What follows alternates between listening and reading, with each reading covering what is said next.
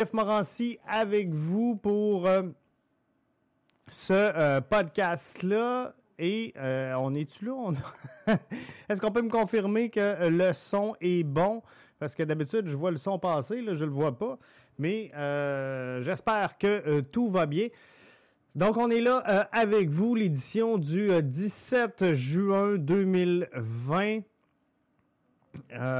J'espère que ça va bien et euh, qu'on m'entend. Donc, euh, si euh, vous pouvez confirmer que tout est en place et que tout va bien, ben tant mieux. J'en serai très, très, très heureux. Alors, je veux prendre le temps de vous souhaiter la bienvenue. On est là, ça marche bien, je le confirme. Donc, je vous souhaite la bienvenue. Ce soir, dans le plan de match, on a quoi exactement? On a, on va prendre le temps de se placer. on va parler euh, bien sûr de euh, Ferdinand et euh, Thomas Giraldo qui euh, signe avec l'Impact de Montréal. Donc, premier contrat pro pour les deux jeunes joueurs. Des produits de l'interne. Donc, ça, c'est vraiment une bonne nouvelle. C'est signe qu'on est en santé. On va se parler également de l'Impact de Montréal, deuxième tête de série dans son groupe. Et euh, huitième favori pour remporter le tournoi MLS.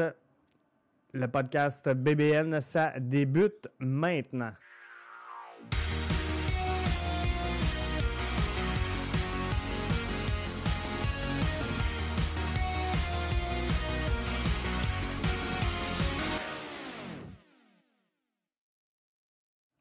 Hey Jeff est là avec vous. Donc euh, pour euh, cette édition, oui, du 17 euh, juin 2020, je veux qu'on prenne le temps. Hey, avez-vous vu le beau setup d'infographie? je voulais qu'on prenne le temps un peu de se parler. Donc, Keyson Ferdinand qui signe avec la première équipe dans la MLS. Un jeune joueur, jeune défenseur arrivé chez l'Impact de Montréal à l'âge de 10 euh, ans, euh, avait rejoint l'académie donc en 2014. Il évoluait avec l'Impact U19. Il a fait la pré-académie, il a euh, abouti donc vraiment un, produit de l'intérieur. C'est un, un joueur qui s'établit maintenant dans les plans de l'impact de Montréal et euh, ça c'est vraiment une, bonne nouvelle. Il pourrait être du voyage du côté de euh, Orlando pour le tournoi MLS is back qui euh, débute le 8 juillet prochain. Pour Ferdinand, c'est un rêve donc de jeunesse qui se concrétise. Et il avait joué donc la Coupe du Monde, la FIFA U17 au Brésil en 2019. Donc, ça faisait un, bon bout de temps qu'on l'avait dans la mire et euh, qu'on avait identifié le talent potentiel de Ferdinand pour euh, croître et euh, faire sa place avec la grande formation, avec le grand club. Et aujourd'hui, ben, c'est confirmé. Donc, l'impact le signe comme joueur formé au club non inclus dans l'effectif. Alors, c'est une technicalité euh, est-ce qu'on va le voir du côté de Orlando? Sincèrement, ça m'étonnerait qu'on le voit là. Mais clairement, d'un autre côté, c'est le symbole, le signe de deux choses. Un, que l'impact a vraiment un plan de développement. Je vous l'avais dit cette semaine, alors qu'Olivier Renard avait déclaré euh, que l'impact était en ligne avec son vouloir, son désir de construire par l'interne et de bâtir cette, formation-là, ce club-là, avec des jeunes. Et euh, clairement, les moves qu'on euh, nous présente aujourd'hui sont directement en ligne avec tout ça. Et euh, c'est donc une excellente nouvelle pour l'impact. C'est une excellente nouvelle pour euh, nos jeunes qui euh, jouent au soccer, qui évoluent et euh, qui veulent avoir un espoir finalement d'aboutir un moment ou un autre dans un club pro. Donc c'est pour Keyson Ferdinand une belle occasion de faire sa place avec le grand club. On va le voir à l'œuvre, j'en suis convaincu plus tôt que tard. Donc, ça, c'est une bonne nouvelle.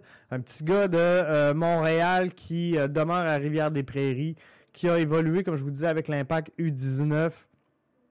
Un défenseur de 6 pieds, 159 livres.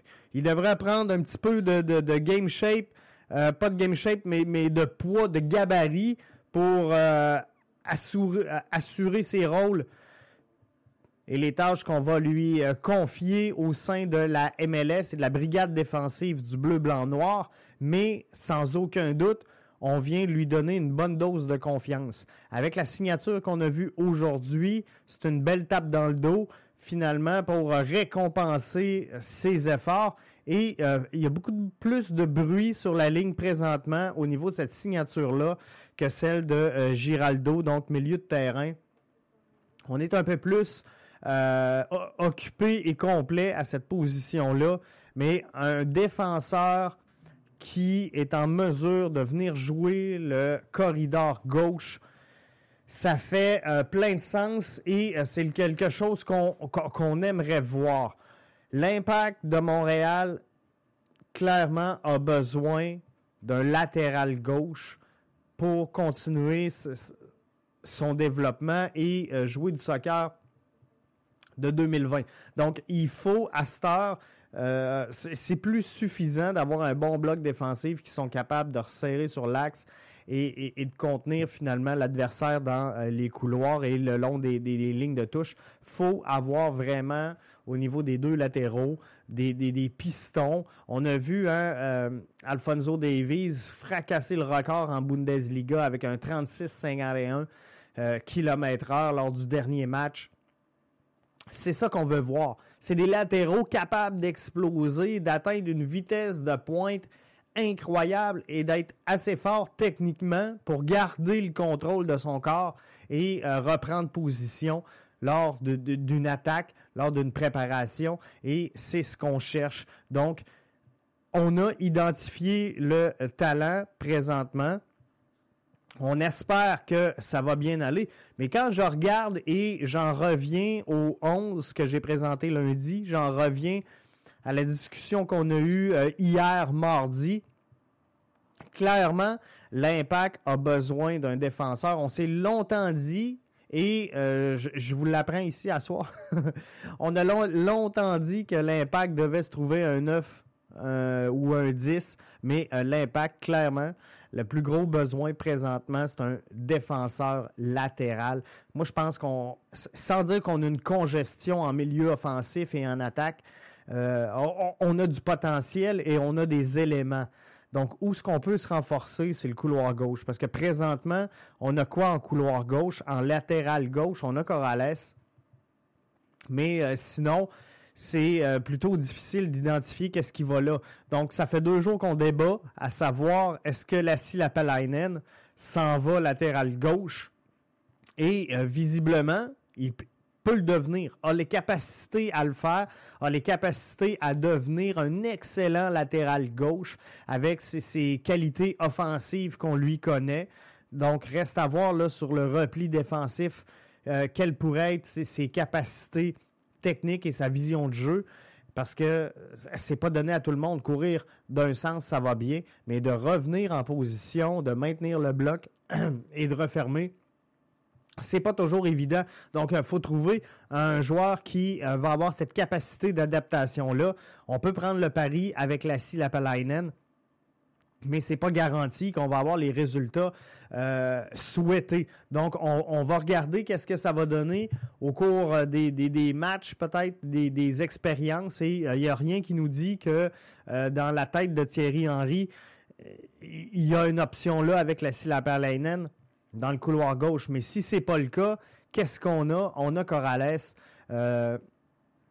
Et c'est à peu près tout. Moi, j'adore, ben, j'adore, j'aime bien le travail. Je trouve que Corrales fait un travail franc euh, et euh, correct sur le corridor gauche. Mais si j'avais une position où euh, je pourrais me renforcer ou encore ajouter une doublure, est-ce que Ferdinand peut est-ce que Ferdinand peut devenir la, couverture finalement en latéral gauche, la, doublure, pardon, en latéral gauche. Est-ce qu'il peut devenir le, super sub de Corrales?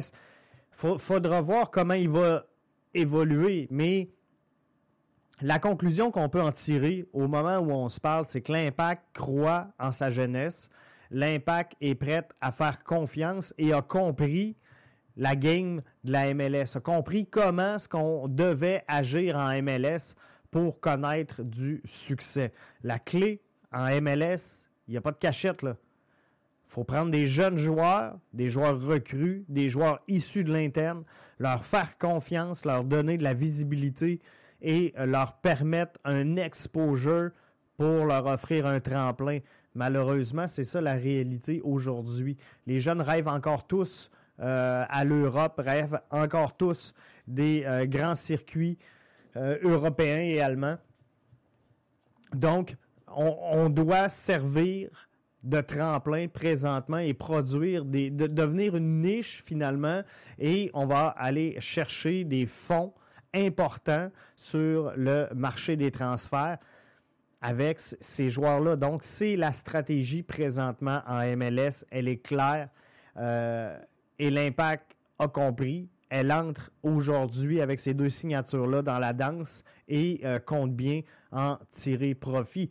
Mais quand on voit des euh, joueurs comme Alfonso Davies quitter les Whitecaps et s'en aller en Bundesliga, c'est sûr que ça retient l'attention. C'est sûr que les yeux sont rivés vers la MLS et qu'on vient d'abattre de, finalement une porte et de créer une brèche, une ouverture pour les jeunes joueurs canadiens à, l'international et les, jeunes joueurs pas nécessairement canadiens mais qui évoluent en MLS et euh, peut-être même en CPL, en, euh, euh, en CPL, en USL pour s'en aller de l'autre côté. Donc, il faut continuer à offrir de la croissance. Et ça, ça m'amène au deuxième point. Un point qui revient souvent à l'ordre du jour et qu'on parle souvent. Et j'aurais aimé ça avoir ce soir Olivier Renard en entretien pour parler de cette position-là avec vous. Est-ce que l'impact de Montréal doit absolument avoir un club de réserve? peu importe l'endroit, peu importe euh, le, circuit, moi je pense que ça devient une priorité. Et non seulement ça devient une priorité, ça devient une urgence pour euh, l'impact de Montréal. Question de donner du temps de jeu à ces, joueurs-là. Ça sert à rien de signer des euh, Thomas Giraldo, de signer des Ferdinand si match après match, on doit les laisser de côté ou leur donner des 2-3 minutes de temps par match donc, il euh, faut que ces gars-là voient du terrain. C'est sûr qu'ils vont pouvoir en voir euh, avec leur, formation pareil. Mais euh, clairement, si on veut les garder dans l'entourage de l'équipe et faire de quoi de sensé, de quoi d'intelligent et d'accroître cette implosion-là, cette immersion-là de l'intérieur, il faut absolument que l'impact de Montréal offre à sa jeunesse, à ses pépites, à ses prochaines vedettes, un lieu de développement qui fasse du sens, qui soit logique, et ça passe par un club de réserve. Donc, il faut euh, absolument ajuster les flûtes pour que l'impact de Montréal soit en mesure de trouver un moyen de développer ses joueurs. C'est sûr qu'on peut en prêter en CPL. C'est sûr qu'on peut en prêter euh, un petit peu partout. Donc, si on répartit les prêts, on va avoir des joueurs qui euh, devraient voir du terrain, mais euh, quand même, c'est n'est pas, pas le monde idéal. Donc, il faut réussir à mettre sur pied un club 2. Je sais qu'on a laissé tomber parce que financièrement, l'opération n'était pas bonne. Moi, je pense qu'on était peut-être à l'époque un peu en avance. présentement, je pense qu'il faut battre le fer pendant qu'il est chaud. Et euh, c'est clairement le moment euh, d'aller de l'avant avec un tel projet. Moi, je pense que c'est un, incontournable présentement. Donc, il euh, faut voir à ça et il faut frapper dans cette direction-là. Je veux qu'on se parle dans un deuxième temps du tournoi, bien sûr, de la MLS du côté de Orlando. Donc, qui euh, sera en mesure de mettre la main sur euh, les grands honneurs du côté de la MLS lors du tournoi MLS is back présenté entre le 8 juillet et le 11 août prochain du côté de Orlando. Euh, Mathias Vanals a partagé aujourd'hui un article de Forbes. Très intéressant cet article-là. On revient dans quelques instants. Restez là dans le podcast BBN. On va se parler des têtes de série à l'intérieur du groupe C, bien sûr, mais à travers tout le circuit.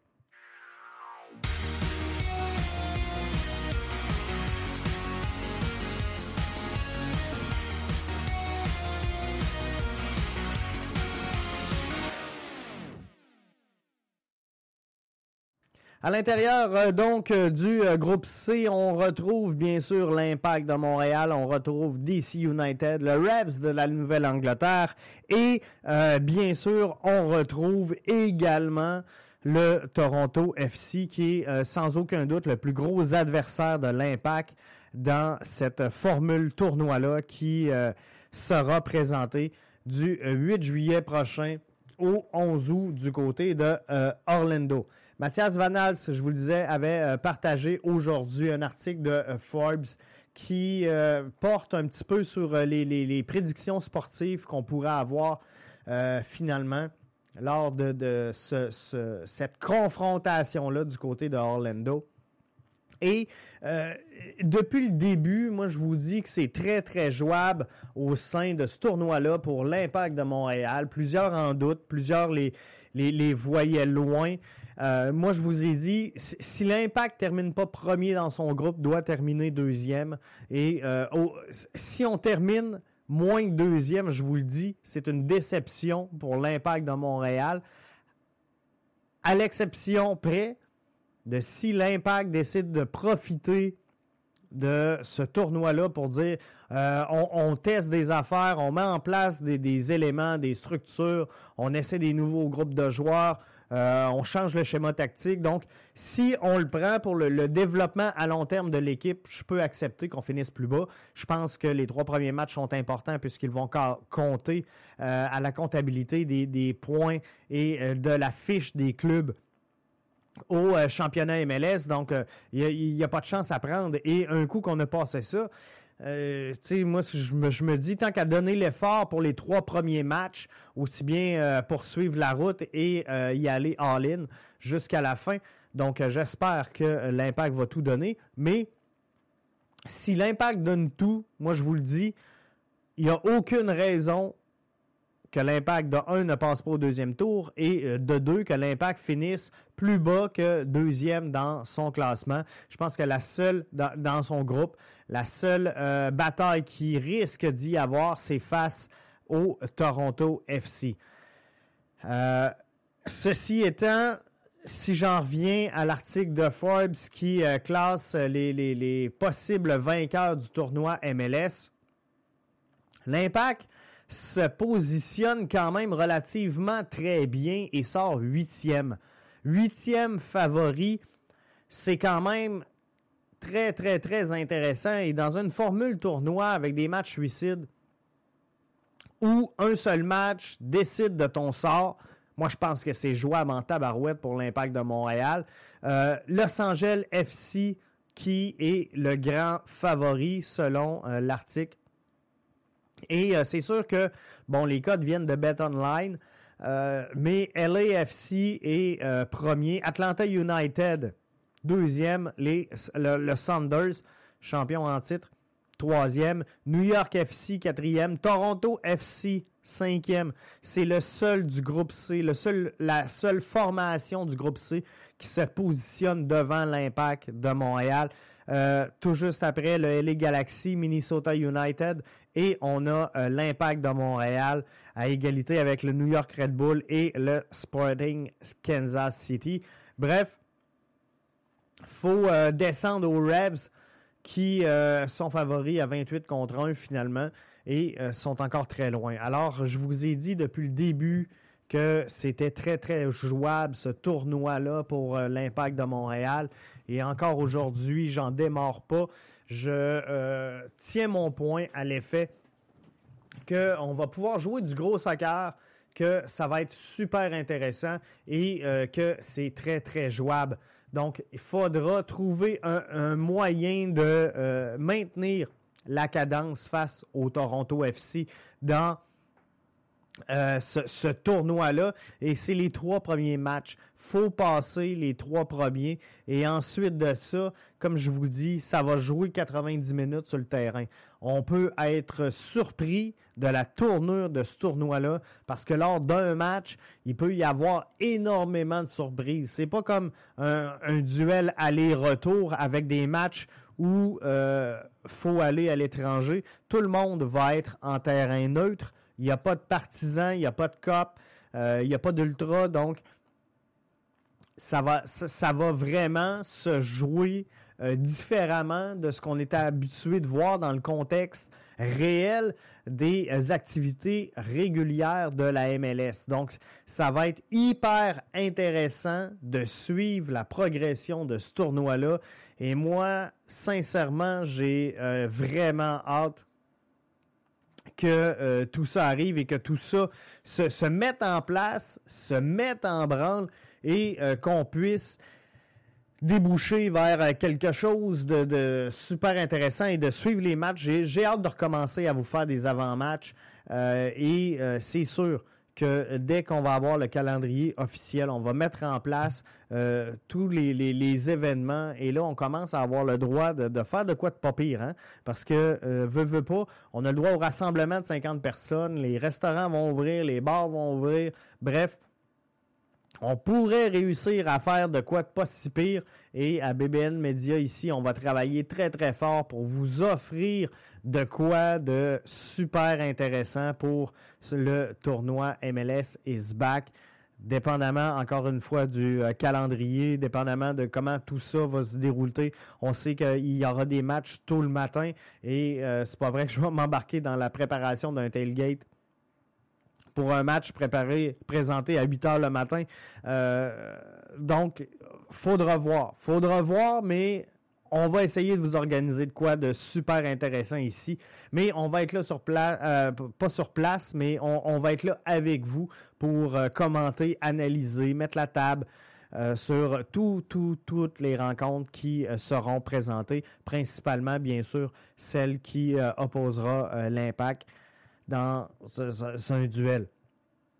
Donc, ça va être super intéressant. L'autre point en euh, terminant que je veux euh, élaborer avec vous, c'est le retour du euh, soccer dès le 22 juin. C'est le retour de tous les sports. on a approuvé aujourd'hui du côté de la santé publique l'accès au, au, plateau sportif pour les équipes. Donc, les matchs également avec contact sporadique faut lire entre les lignes, là, mais euh, il faudra lire les petits caractères en bas. Mais euh, normalement, selon toute vraisemblance, dès le 22 juin prochain, on pourrait euh, apercevoir les jeunes fouler le sol des terrains de soccer du Québec. Donc ça, c'est une excellente nouvelle. On, on, suit avec vous ce qui va se passer du côté de la PLSQ. avant la pandémie, je vous ferai pas une cachette qu'on euh, avait un projet pour vous présenter euh, quelque chose en lien avec euh, les activités de la PLSQ. Donc, on, va recentrer tout ça, on va mettre ça de l'avant. On va suivre également les activités de la CPL si ça déborde. Mais, comme je vous dis, dès le 22 juin prochain, les jeunes auront le droit overall, tous les sports, de euh, fouler leur plateau sportif et de reprendre les, entraînements et les matchs. Donc ça, c'est vraiment une bonne nouvelle. Moi, j'en ai un ici à la maison, un jeune qui euh, s'exécute euh, donc en trois. Et je peux vous dire que ça fait grandement son bonheur que cette annonce de la reprise des activités donc, euh, tranquillement, pas vite. On va revenir à la normale et euh, ça va faire du bien. Ça va faire du bien à nos jeunes, ça va faire du bien à nos espoirs. Euh, le mien, voyez-vous, rentrait collégial à le début de la prochaine session. Donc, était un peu en suspens. Qu'est-ce qui allait se passer avec sa saison estivale? Qu'est-ce qui allait se passer avec son admission collégiale? et tout ça. Donc là, ça va reprendre et euh, tranquillement pas vite, on va reprendre la game shape. Euh, bien qu'il n'avait pas lâché l'entraînement, mais c'est pareil pour tous les jeunes qui, évoluent, bien sûr, à un certain niveau, mais c'est le fun de voir tout ça. Donc, on va suivre les euh, réactions. Québec Soccer a réagi aujourd'hui euh, à l'annonce du gouvernement. On va suivre dans les prochains jours avec vous ce qui va en découler du côté de la PLSQ. On espère une reprise des activités euh, rapidement là aussi pour euh, tout mettre en place et euh, permettre à ces, jeunes athlètes-là de ne pas avoir de saison morte et de perdre un an dans le développement. C'est super important et quand on y pense, quand on prend le temps de s'arrêter, c'est important à plusieurs niveaux. Il y avait sans aucun doute euh, des, jeunes, des joueurs qui étaient cette année au, dernier niveau collégial, au dernier niveau universitaire, à travers tout le Québec et qui se retrouvaient un peu devant rien parce qu'ils devaient compléter leur parcours académique. Euh, alors, on, était comme dans, le néant pour beaucoup, beaucoup de joueurs. Et euh, présentement, ben, ça vient un peu soulager tout ce beau monde-là et faire en sorte que nos jeunes vont pouvoir bouger et fouler les terrains, qu'ils soient amateurs, qu'ils soient pros, qu'ils soient en voie de faut que ces jeunes-là courent, faut que ces jeunes-là s'amusent, que ce soit le soccer, le hockey, le basket, name it, euh, le sport. Je suis euh, vraiment soulagé de voir qu'il y aura du sport cette année euh, à travers tout le Québec. Donc ça, c'est vraiment une bonne nouvelle à tous les niveaux. Donc demain, on est euh, encore là avec vous pour une nouvelle édition de notre podcast. Je vous rappelle que notre podcast est disponible en formule vidéo comme ceux et celles qui euh, viennent de le suivre à l'instant sur euh, Twitter. On est live là. On va mettre tout ça en ligne cette semaine sur le site au www.bbnmedia.com comme donc euh, vous aurez les archives de tout ce qui s'est fait cette semaine. Et euh, sinon la version audio du podcast demeure disponible. On a eu des problèmes avec euh, un podcast la semaine dernière. Et dépendamment des soirs on va avoir la même version audio que vidéo. Donc comme ce soir, le, podcast qui vous sera offert en, version audio sera le même que le contenu que vous écoutez à l'instant en version vidéo. Et euh, demain, ben, on reprend le on, la barre, on analyse euh, tout ce qui va se passer dans le monde du soccer. Je veux qu'on ressente justement sur cette euh, annonce-là du 22 juin prochain. Qu'est-ce que ça représente pour les clubs? C'est quoi l'adaptation? C'est quand qu'on peut s'attendre à avoir des matchs? la reprise des ligues? Bref, on va suivre tout ça avec vous parce que c'est important de le faire. C'est important pour le soccer et le foot, c'est pas juste l'impact de Montréal.